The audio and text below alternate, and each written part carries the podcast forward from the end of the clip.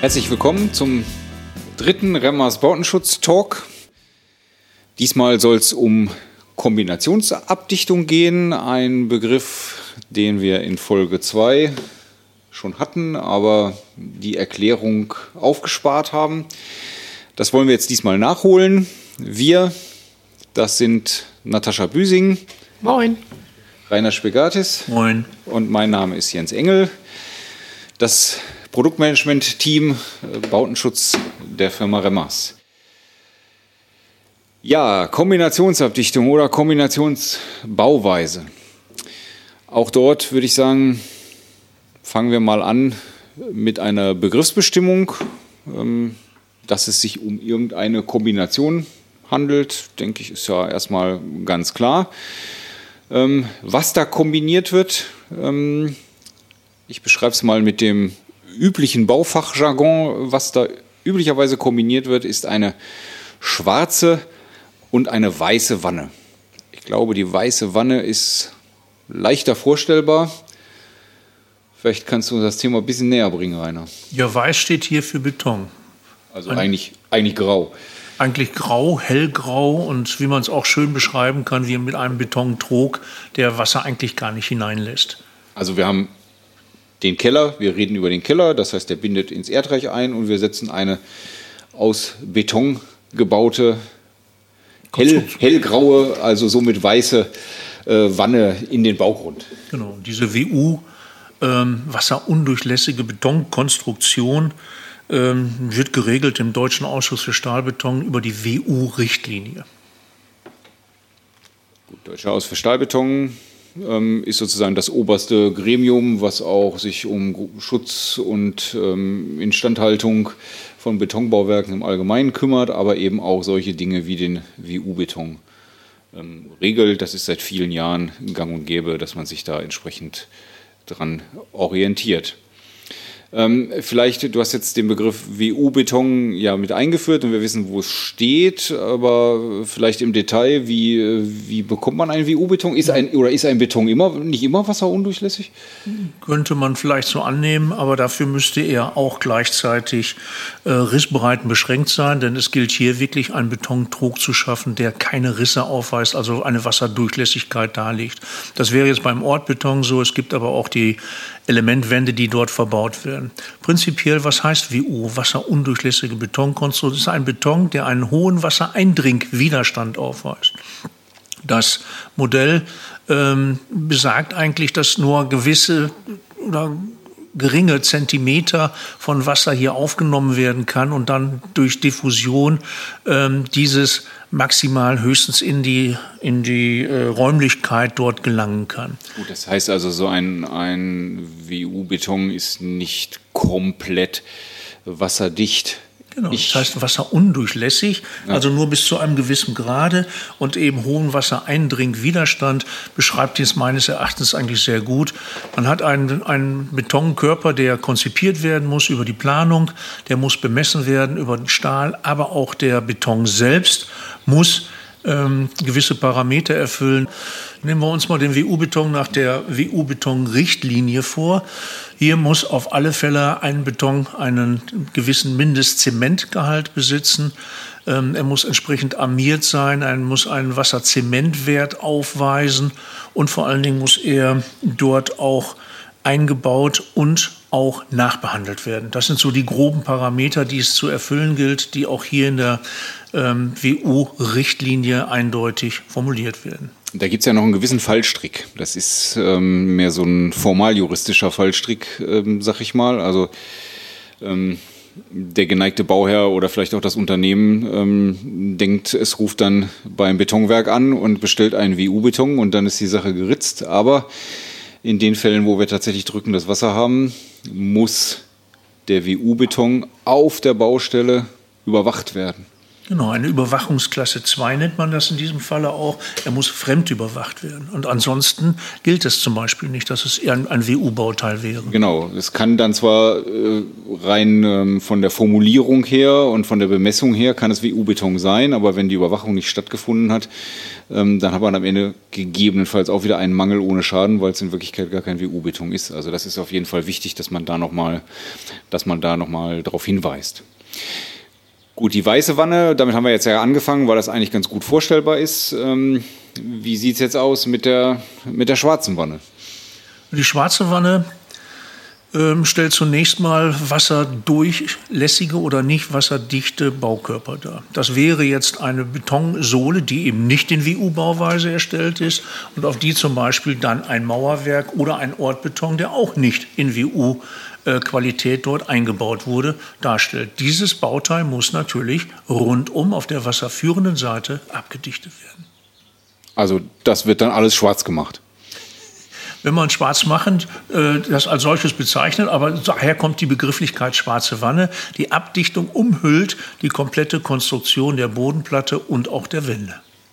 Ja, und klassischerweise waren das ja immer bituminöse Produkte, also das können Bahnen dann sein oder das können auch ähm, kunststoffmodifizierte Bitumdickbeschichtungen sein.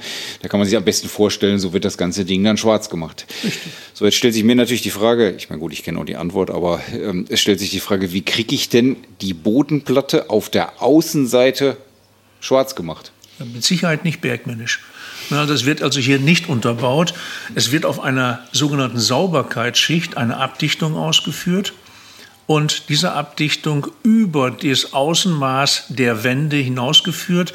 Und nachdem diese Abdichtung aufgebracht, durchtrocknet womöglich ist, wird dann mit auf eine Schutzschicht zusätzlicher Art an die eigentliche Bodenplatte gegossen. Was ist eine Sauberkeitsschicht? Eine Sauberkeitsschicht ist ein Unterbeton, der aufgebracht wird ähm, als tragfähigen Untergrund, als Dichtungsträger für diese Abdichtung selbst. Ich resümiere das nochmal, nur dass man sich so vorstellen kann, was da gemacht werden muss. Also ich habe ja irgendeine eine Bettung unten drunter, sagen wir mal, ich habe ein Sandbett oder vielleicht auch noch eine andere, anders geartete, kapillarbrechende Schicht unten drunter. Dann bringe ich einmal Beton auf in einer dünnen Schicht, muss aber schon so tragfähig sein, dass ich drauf rumlaufen kann. Dann bringe ich die Abdichtung auf. Danach kommt nochmal eine Schutzschicht und dann wird die eigentliche Bodenplatte aufgebracht. Also ich habe da im Grunde die Abdichtung ähm, wie ein Sandwich-Element zwischen zwei Betonschichten liegen. Und ich glaube, man kann sich auch ganz gut ähm, vorstellen, dass das eine ganz schön aufwendige Angelegenheit ist. Ja, es ist nicht nur äh, zeitintensiv, zwangsläufig auch kostenintensiv, jawohl. Gut, und dann ähm, ja, ist dann der Schritt zur Kombinationsabdichtung irgendwie naheliegend, weil genau, wenn die halt Sohle jetzt als solches eingebracht ist auf einer Abdichtung, wird dann gemauert oder betoniert, hat man die Wände vorliegen, dann wird die vertikale Abdichtung heruntergeführt und so das Bauteil komplett um umschlossen. Ja, aber jetzt ist ja der, der Sprung, oder jetzt muss man einmal überlegen, wie ist denn der Sprung zur Kombinationsabdichtung? Weil eben dieser Bodenplattenaufbau im Rahmen der schwarzen Wanne so aufwendig ist, weil ich ja dieses Sandwich-Element erstellen muss, ist es an der Stelle eben ja, besonders gut, besonders günstig, besonders wirtschaftlich, eben die Bodenplatte als ähm, weiße, also als Teil einer weißen Wanne auszuführen und dann setzt man die Wände und die sind ja gut erreichbar und dann macht man da eben die außenseitige Beschichtung, also eben die schwarze Wanne. Und daher die Kombinationsbauweise, also die Bodenplatte aus Wirtschaftlichkeitsüberlegungen weiß, die Wände, weil es dann eben kein Problem ist, schwarz. Schwarz und das vor allen Dingen überlappend auf die Stirnseite der Betonsohle auch geführt, ja. Klar, das ist dann der, der neuralgische Punkt, der kritische Punkt, den es dann. Aber die Bauausführung. Das ist die praktische Bauausführung, wie wir sie im Standard draußen jederzeit an, an den Baustellen vorfinden. Genau, aber natürlich muss ich dann, ähm, ist es ja immer so, es wird dann gemacht aus, ja, wie in diesem Fall ist schön nachvollziehbar, aus wirtschaftlichen Gesichtspunkten wird da irgendwie eine Bauweise gewählt und Da gibt es aber eben den kritischen Punkt. Und der kritische Punkt ist ja immer, wenn ich Materialwechsel habe oder wenn ich, wenn ich eine, in diesem Falle jetzt eine gemeinschaftliche Funktionalität verschiedenen Materialien zuweisen will und die müssen kombiniert werden, dann muss ich, dann habe ich einen Übergangsbereich. Und das ist der kritische, der neuralgische Punkt. Und äh, der muss ganz sorgsam ausgeführt werden. Und in der Regel, ähm, wir haben ja eine sehr tiefgreifende und sehr detailgenaue Normung, gibt es da eben dann auch Regeln, die man einhalten muss. Da gibt es Regeln und von der DIN 18533, die ja gerade diesen Übergang regelt, zum Beispiel für kunststoffmodifizierte Bitumendickbeschichtung, dass die auf eine vorbereitete Betonsohle, das heißt abschleifen, äh, mechanisch äh, so weit vorbereiten, dass ein staubfreier Untergrund, ein tragfähiger Untergrund vorliegt, ist dann die Abdichtung in einer Schichtdicke von mindestens 4 mm auf die äh, Stirnseite zu führen und ähm, zusätzlich muss das Abdichtungsprodukt einen Eignungsnachweis für diesen Anwendungsbereich vorbringen. In dem Eignungsnachweis wird einerseits das gefordert, was du gerade gesagt hast, also tatsächlich die Kombination der, der beiden Produkte. Aber es gehört dazu auch noch ein, ein weiterer Bereich, weil man eben davon ausgeht, dass ähm, oder ausgehen muss, dass im Untergrund auch verschiedene Baustoffe sich abwechseln. Ich habe Beton für die Bodenplatte und habe dann, wenn ich die 18533 angucke, dann ein Mauerwerk äh, für die vertikalen Wände zum Beispiel. Da kann man sich eben gut vorstellen. Dann geht man davon aus, dass in diesem Bereich Spannungen gegebenenfalls sogar Risse auftreten können. Und deswegen ist der zweite Aspekt dieses Eignungsnachweises, dass man eine Rissüberbrückung ähm, erzielen muss. Genau, eine, die, diese Aufstandsfuge ist als solches, ähm, kann sich ja Anführungszeichen oben verschieben. Ja, und da ist eben dieses Rissbild, was sich ergibt, ähm, dauerhaft auch zu überbrücken, genauso wie die Haftung dauerhaft von der Bitumendickbeschichtung auf dem Betonuntergrund nachzuweisen ist. Genau, das sind die beiden Aspekte. Einmal die Haftung, die eben die Hinterlaufsicherheit äh, garantieren soll, und zum anderen die Rissüberbrückungsfähigkeit, die die Dichtheit in dem Fall jetzt der Aufstandsfuge letztendlich gewährleisten soll. Wo findet man das? Da gibt es äh, beim Deutschen Institut für Bautechnik die sogenannten Prüfgrundsätze Fuge, Betonbauteil. Schließt natürlich jetzt den Übergangsbereich ein, aber auch, wenn wir uns den Betonbau anschauen, ähm, die Stoßfugen von Elementen. Wenn wir im Betonbau sind, eine Elementwand, die dort aufgestellt ist, hat im vertikalen Bereich auch eine Fuge, die kann dort ebenso mit abgeprüft werden. Gilt immer für eine durchgehende Bodenplatte, auf der dann die Wände auch installiert sind. Also das wird geprüft. Haben wir unterschiedliche Bodenplatten und da, äh, wie zum Beispiel bei einer Reihenhausbebauung, dann haben wir auch ganz andere Bewegungen. Das wäre eine ganz andere äh, Vorgehensweise. Gut, diese, diese Fugentypen, die muss man vielleicht auch nochmal im Detail erläutern. Also es gibt zwei Fugentypen, die in diesen Prüfgrundsätzen, äh, kurz sagen wir PGFBB, also Fugen an ein Betonbauteil, die da entsprechend definiert sind und dann auch geprüft werden. Das ist einmal der Fugentyp 1. Das wären Arbeitsfugen bis hin zu Gebäudetrennfugen. Ähm, Gebäudetrennfugen ist von der Begrifflichkeit her vielleicht ein bisschen unklar. Ähm, da hätten wir eben, wie, eben, wie du das eben erwähnt hast, die Reihenhausbebauung, aber eben nicht wie beim Fugentyp 2 mit ähm, getrennten Bodenplatten, sondern ich habe eine durchgehende Bodenplatte. Ich muss aber trotzdem zwei Wände aufstellen, um die Gebäude schalltechnisch voneinander äh, zu entkoppeln. Das heißt, da sind keine ganz schlimmen Bewegungen drin, aber gewisse Bewegungen schon. Und das wird noch im Fugentyp 1 abgebildet. Wenn jetzt die Bodenplatte nicht mehr durchgeht, also zwei wirklich komplett getrennte Häuser nebeneinander stehen, dann wäre ich im Bereich Fugentyp 2. Dann wird es aber mit, ähm, naja, mit der schwarzen Wanne auch schon ganz schön schwierig, weil ich da noch ganz andere Probleme nach unten hin habe. Und ähm, das muss eigentlich im Neubau konstruktiv gelöst werden und nicht nachträglich durch eine Beschichtung. Aber dieser, diese Fugen, hast es gerade auch schon erwähnt, die führen uns jetzt ja noch zu einem, zu einem weiteren Aspekt. Wir haben ja jetzt die ganze Zeit über die Kombination weiße, also wie U-Beton-Bodenplatte und vertikal äh, schwarze Abdichtung, also außenliegende Abdichtung gesprochen. Was ist denn jetzt aber wenn man alles aus Beton äh, baut, das hast du gerade auch schon angesprochen, ist ja irgendwie auch naheliegend. Ne? Also wenn dieser Übergangsbereich so schwierig ist, können wir erstmal sagen, ich baue alles aus WU-Beton. Aber man gießt ja so eine Wanne nicht in einem Rutsch, sondern man macht das in mehreren Arbeitsschritten. Das heißt, auch dabei entstehen mal zumindest wieder Arbeitsfugen und dann wird das abgedichtet und dann kommen wir zu einem weiteren Begriff, der so bildhaft ganz schön ist, finde ich.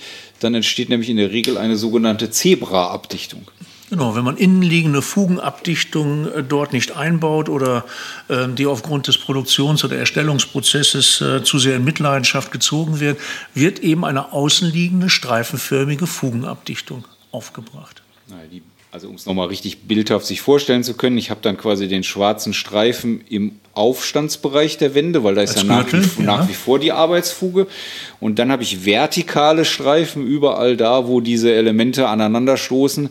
Und daher kommt dann eben der Begriff Zebra, weil sich da streifenförmig weiß und schwarz umlaufend um das Gebäude sozusagen als, als vertikale Streifen dann ähm, entsprechend abwechseln. Ja, diese vertikalen Streifen sind eben von der Fuge 15 cm jeweils immer zum Bauteil, also sprich mindestens 30 cm breit. Gut, gibt es auch den Fall, dass man, selbst wenn es Beton ist, ähm, komplett alles abdichtet? Also ich sage einfach mal bei hochwertiger Nutzung oftmals. Oder hochwertiger Nutzung, das kann Büro, das kann Wohnräumlichkeit sein oder auch hochwertigste Lagergüter, Archive zum Beispiel. Ja, oder Serverräume oder, Serverräume, genau. oder ähnliches. Genau. da schließt sich so ein bisschen der Kreis. Du hast vorhin gesagt, auch ein WU-Beton. Besser ähm, Beton mit hohem Wassereindringwiderstand bedeutet, Wasser kann schon eindringen. Ähm, man hat da immer mal in Vorträgen so ein Bild dann gesehen, was immer präsentiert worden ist. Auf dem ersten Drittel der Betondicke geht das Wasser noch kapillar rein, auf dem zweiten Drittel geht es noch über Diffusion rein und das dritte Drittel nach innen liegend sollte dann ganz trocken sein. Aber wie gesagt, bei dieser ganz hochwertigen Nutzung ist es vielleicht nicht zwingend erforderlich, aber schon empfehlenswert, dass man eben zumindest eine Kapillar Sperre außen aufbringt, damit das Wasser eigentlich gar nicht mehr in den Beton eindringen kann und dann reduziert man ähm, eben da auch potenzielle, äh, potenzielle Schwierigkeiten. aber wir haben ja auch nicht immer massive Bauteile wenn man so eine Elementwand sieht, die Elementwand zur linken und zur rechten, die dann aufgefüllt wird mit Anschlussbeton, äh, kommt es da nicht vielleicht auch vertikal zu einem Abriss. Das sind immer so Schwierigkeiten, die sollte man sich auch wirklich mal äh, vor Augen führen. Bei einer hochwertigen Nutzung, da möchte man ja nicht mehr ran müssen. Genau, deswegen ist es eben sollte man zumindest darüber nachdrücken, ist es vielleicht empfehlenswert, tatsächlich eine vollflächige vertikale Abdichtung zu machen und nicht unbedingt in diese Zebra-Bauweise hineinzukommen. Gut, nun gibt es einen letzten Punkt, der mir so bei der ganzen Geschichte durch den Kopf geht. Ähm, wir haben in den vergangenen Jahren, muss man jetzt schon sagen, ähm, viel über diese Kombinationsabdichtung diskutiert.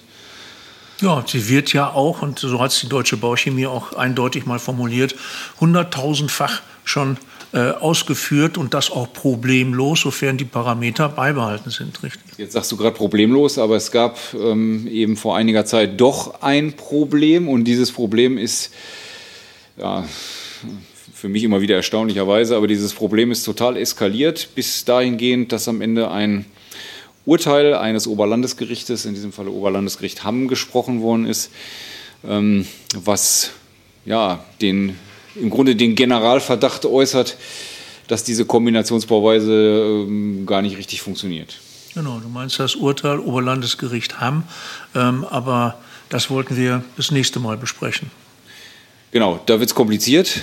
Ähm, Natascha hat einige Vorbildung im Bereich Juristerei und da werden wir uns beim nächsten Mal dann genauer damit beschäftigen, was da eigentlich ähm, letztendlich entschieden worden ist und was das für Auswirkungen dann für die ganze Branche und für die Empfehlungen hat, äh, die man heute für die Kombinationsbauweise eben aussprechen kann. Ja, damit denke ich, wären wir soweit durch.